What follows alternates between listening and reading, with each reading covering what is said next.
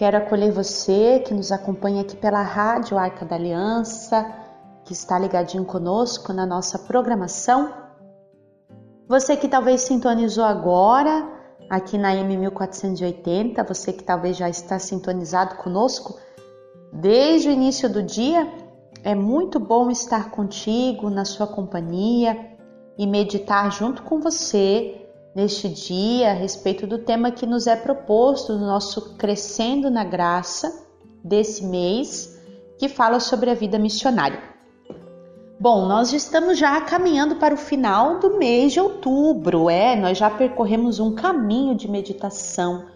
Já estudamos alguns documentos do Papa, já nos debruçamos sobre a palavra de Deus em alguns aspectos missionários, já olhamos para Nossa Senhora eu já partilhei com vocês também algumas experiências de missão, né? Umas experiências que foram. É, foi muito gostoso para mim relembrar, reviver essas experiências de missão. E a gente vai caminhando aí para o final do mês, mas a gente vê que ainda temos conteúdo para partilhar, ainda temos né, aonde, para onde olhar, para de fato aprendermos a sermos missionários. E hoje eu quero partilhar com você, trazer aqui para os próximos programas, é, alguns santos que são referências para nós na vida missionária. A gente tem santos que são referências é, na parte teológica da igreja, como São Tomás de Aquino, por exemplo. Nós temos santos que são referência para nós na parte mística da igreja, na vida de oração, como Santa Teresa d'Ávila, São João da Cruz, tantos outros místicos. E nós temos também exemplos de santos que foram para nós é, grandes impulsionadores da vida missionária dentro da igreja. São santos que foram extremamente missionários e que tiveram inclusive a sua vida de santidade marcada pelo aspecto missionário. E eu quero começar partilhando com você a vida de um santo muito especial, assim, que eu tenho me aproximado cada vez mais, aprendido a olhar para ele e aprender com ele, né? E amá-lo também diante da sua vida e das suas escolhas, que é Santo Inácio de Loyola. Santo Inácio de Loyola é, foi um, é um dos santos, né, que tiveram uma influência muito vasta e muito profunda na história da igreja. A gente pode até dizer que Santo Inácio de Loyola marca um tempo, marca uma época, né? e que seria muito pouco utilizar esses minutos aqui do programa Crescendo na Graça para falar tudo o que esse homem contribuiu e também todo o caminho dele, né, de conversão e de salvação. A história dele completa é muito bela, profundíssima. Eu recomendo aqui quem nos ouve que puder assistir o filme de Santo Inácio de Loyola. Aliás, até fica aqui é, a recomendação de nós podermos assistir filmes de santos. A gente assiste tanta coisa, né? E os filmes dos santos, eles verdadeiramente nos inspiram. Tem algumas TVs católicas que é, tem uma programação semanal com filmes. Eu sei que domingo à noite tem algumas redes que sempre passam filmes de santo. E, e a gente pode também procurar no YouTube e outras plataformas também digitais que nos oferecem esse conteúdo, filmes de santos. É muito bom a gente olhar para a vida dos santos, poder aprender com eles. E Santo Inácio de Loyola tem uma vida assim e uma contribuição profunda com a história da igreja. Então, para quem não sabe, né, Inácio era espanhol, nasceu numa região da Espanha, é, chamada de Loyola, né? Inclusive por isso que ele é Santo Inácio de Loyola, porque a gente tem também o Santo Inácio de Antioquia.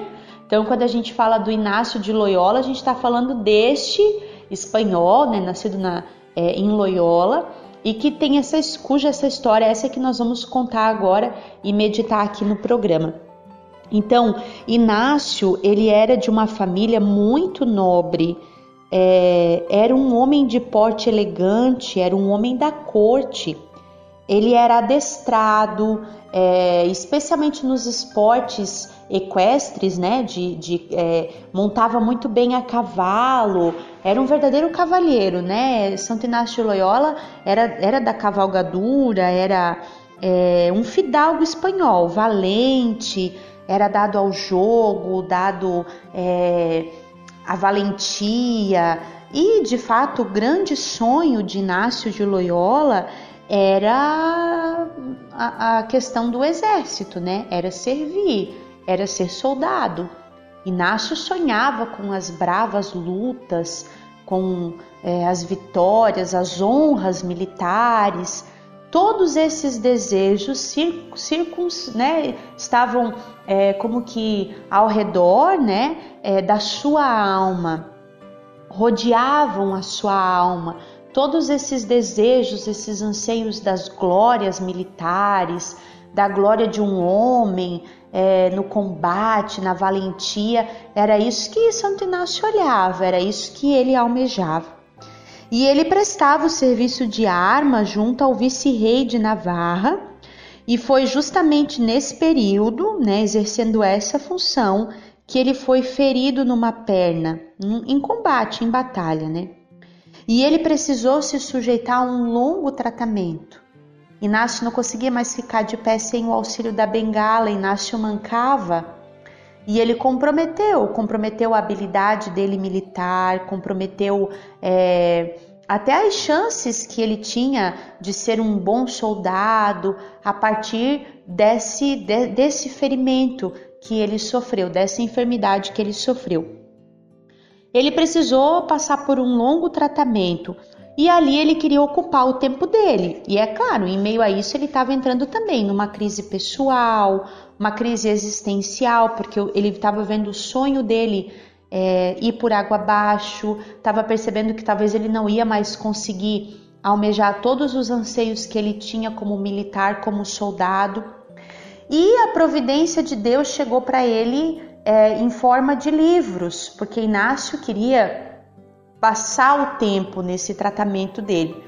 E ele começou a ler muitos livros. E alguns livros de santo, livros cristãos, caíram na mão de Inácio. E Inácio se sentiu profundamente atraído por esses livros. E ele começou a ser movido por esse desejo, né? Pelo desejo é, de ofertar todo esse anseio que ele tinha, toda essa força e toda essa paixão pelo reino de Deus. Inácio ficou um bom tempo na dúvida. Ora, isso ele mesmo fala nas suas biografias. Ora, ele mesmo sonhava, voltava a sonhar com as honras militares, com a riqueza, com o reconhecimento, com o elogio. E ora, ele caía de novo, é, voltava de novo a olhar para o reino de Deus, para a pobreza, é, para o ardor espiritual. E Inácio ia, né, uma hora ele estava do lado de cá, outra hora ele estava do lado de lá. E aos poucos ele foi discernindo o movimento do coração dele, foi fazendo um processo de crescer no dom do discernimento dos espíritos, dos espíritos. Tanto que até hoje, né, Inácio é referência. As falas de Inácio, a doutrina de Inácio a respeito do discernimento dos espíritos, ele percebeu que realmente aquilo que era verdadeiro e aquilo que era certo dentro dele era o desejo de trabalhar pelo reino de Deus. Nisso, Inácio já estava completando 30 anos, quando ele de fato pendurou a sua espada, como que abrindo mão né, dos seus sonhos e assumindo uma nova vida. E nessa nova vida, ele se jogou inteiramente na pobreza ele foi para a rua mendigar e foi viver privações, angústias, né? É, muitas asceses. E no meio desse processo todo de vida eremítica foi aonde saiu o livro dele, Exercícios Espirituais, que é uma literatura clássica cristã, né? Onde ele ensina realmente o caminho para a ascese e para encontrar a Deus. E nesse espírito ele fez uma peregrinação até a Terra Santa, voltou para a Espanha, é, percebeu que ele podia ser mais útil na construção do reino de Deus e que ele deveria se especializar um pouco mais. Então ele estudou, é, estudou filosofia, estudou teologia, e tudo isso foi ajudando ele a ter cada vez mais zelo pela construção do reino de Deus. Ele fez o estudo também das línguas, é, e depois, né, até que depois de certa idade, ele resolveu se mudar para Paris e lá ele continuou os estudos dele, a parte de estudos. Lá em Paris, ele exerceu uma grande liderança de exemplo e de palavra. E ele é, ficou por um tempo dividindo o quarto na universidade com alguns irmãos, e um deles era São Francisco Xavier. É, São Francisco era amigo de Santo Inácio de Loyola. São Francisco Xavier foi, talvez poderíamos dizer, a primeira alma, né, conquistada para aquilo que viria a ser depois, que foi a Companhia de Jesus, que foi fundada por Santo Inácio de Loyola e outros seis companheiros, incluindo São Francisco Xavier. São Francisco Xavier era bem mais novo que Santo Inácio e Santo Inácio era um homem um pouco mais velho que intrigava os irmãos ali, os jovens que estavam na universidade, que dividiam um quarto com ele e tudo mais. Especialmente o sentido da vida religiosa em Santo Inácio de Loyola foi o que foi de fato é, conquistando esses jovens. Aos poucos, eles foram formando uma amizade. É, São Francisco Xavier também era de uma família nobre, largou tudo e junto com Santo Inácio de Loyola e outros seis companheiros é, lançaram os fundamentos da Companhia de Jesus em 15 de agosto de 1534. A Companhia de Jesus, ou né, os que fazem parte, são chamados de jesuítas, são muito conhecido, conhecidos por nós pela questão da índole missionária.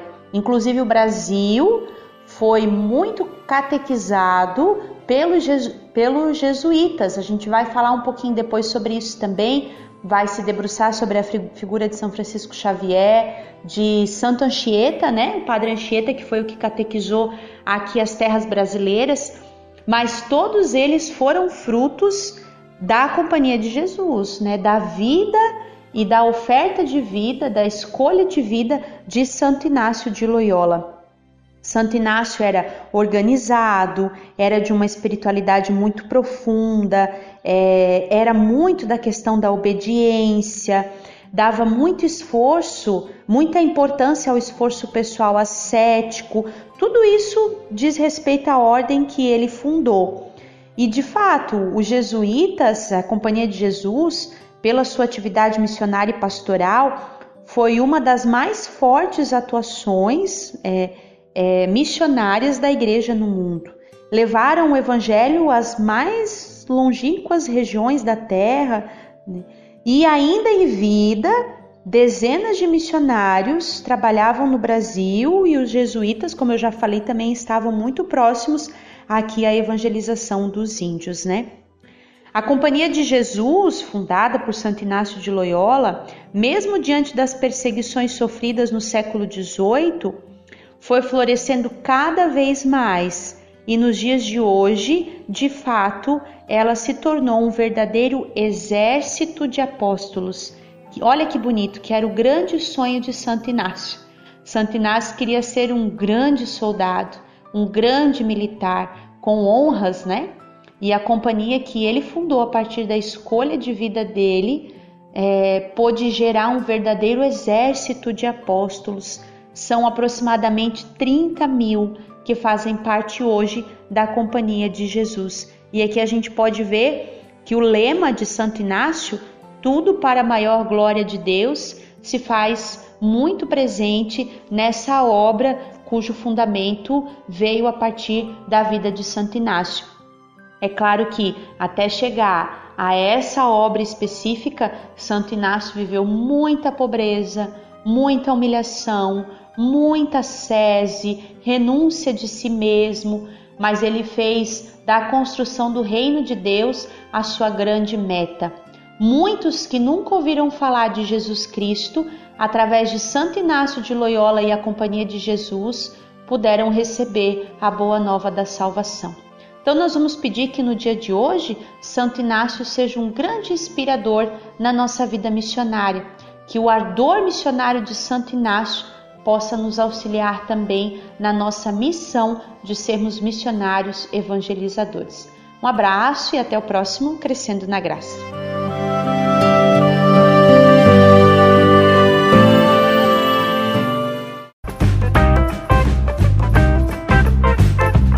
Podcast é uma produção da comunidade católica Arca da Aliança. Conheça mais conteúdos no Facebook ou Instagram, arroba Arca da Aliança. Arca da Aliança, presença de Deus no meio do povo.